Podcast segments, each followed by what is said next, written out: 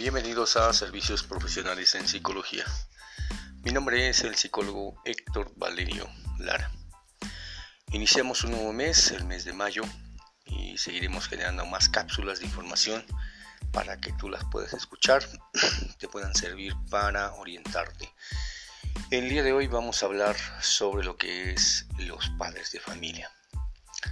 Y precisamente porque, bueno, pues hoy es un día especial para todas las mamás, con el cual, bueno, pues eh, tienen la fortuna de tener uno de los regalos más importantes que la vida les ha dado y eh, de alguna forma complementa parte de su vida, de su plenitud y que también forma parte de su propia psicología.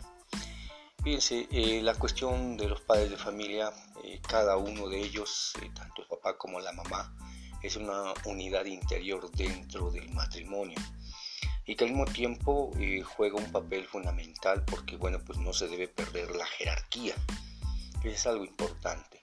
Eh, tanto el papá como la mamá cada uno le toca dar a los hijos eh, parte de sus emociones les toca dar educación también inculcan valores creencias eh, también van inculcando ciertas reglas, eh, normas de comportamiento, eh, transmiten también la moral, entre algunas cosas.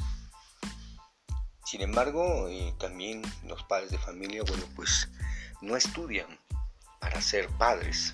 Finalmente, esto se va aprendiendo sobre la marcha, sobre los propios instintos, que cada uno le toca de alguna forma eh, enseñar.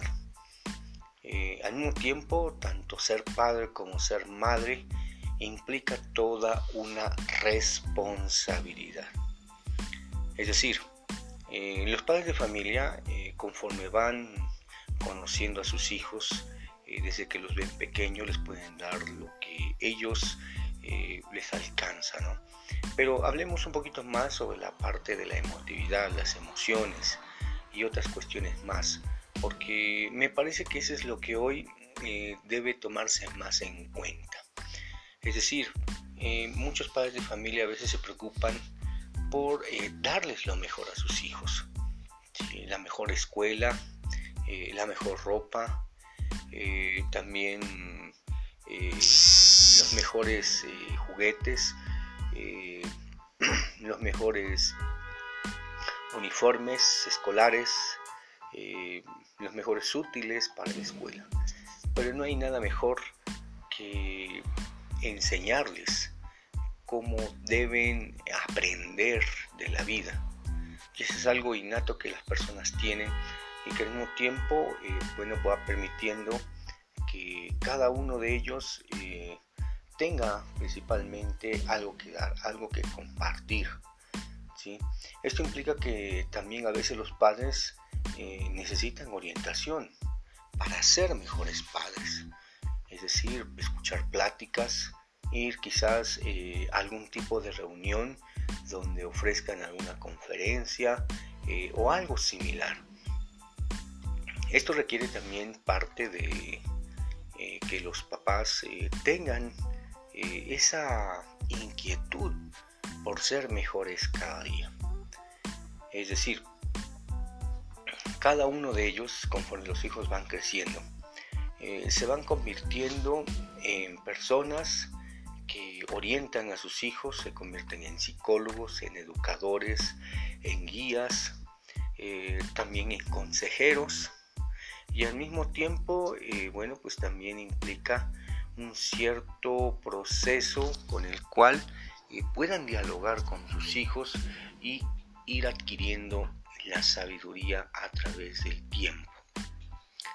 Conforme va pasando toda la infancia de los hijos, ellos llegan a la pubertad y viene una de las pruebas de fuego para los padres.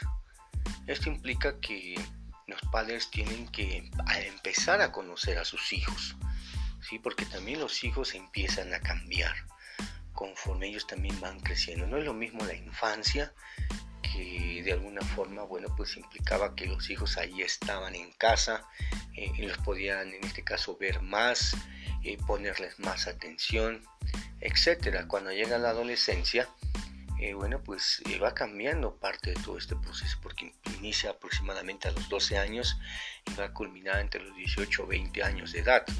Y los hijos van creciendo y van ampliando parte de su repertorio en sus relaciones sociales, eh, van cambiando conforme la escuela eh, van avanzando en sus niveles académicos, ya sea al final de la primaria, al terminar la secundaria, al cursar la preparatoria.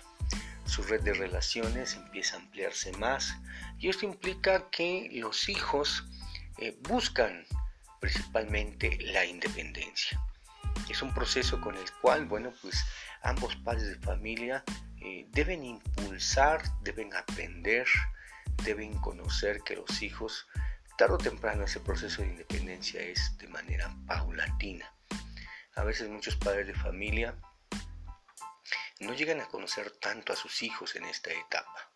Sin embargo, fíjense cómo la madre es muy observadora y conoce a sus hijos, sabe lo que les aflige, lo que también eh, cuáles serían en este caso sus metas, eh, la forma en que piensan, porque los observa, porque de alguna forma la mamá es irreemplazable dentro del matrimonio y también dentro de la unidad familiar.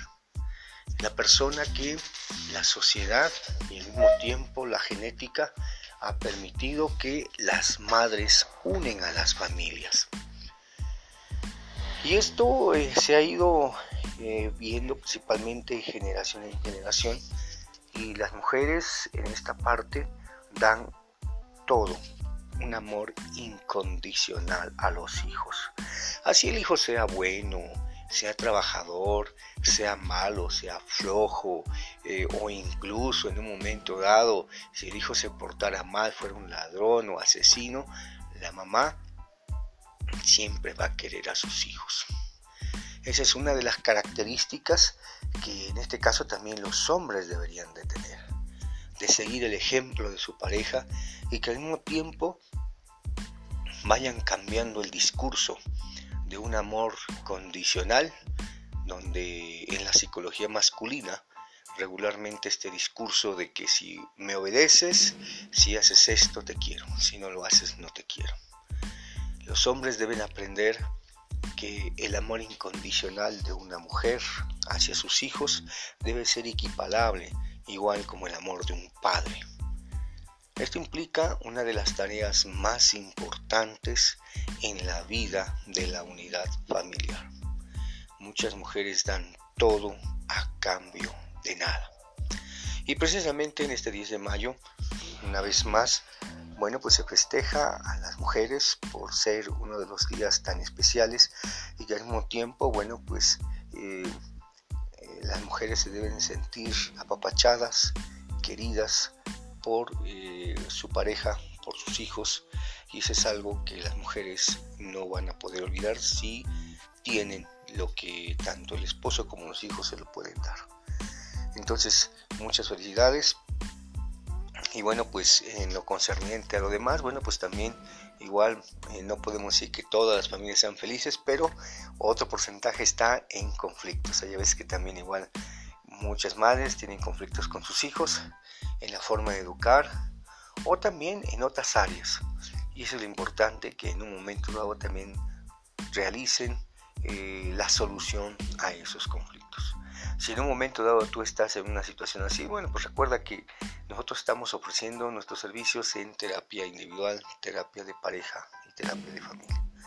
Me puedes contactar al 2211 78 02 71. Seguiremos generando más cápsulas para que, bueno, las puedas escuchar, las puedas compartir. Hasta pronto.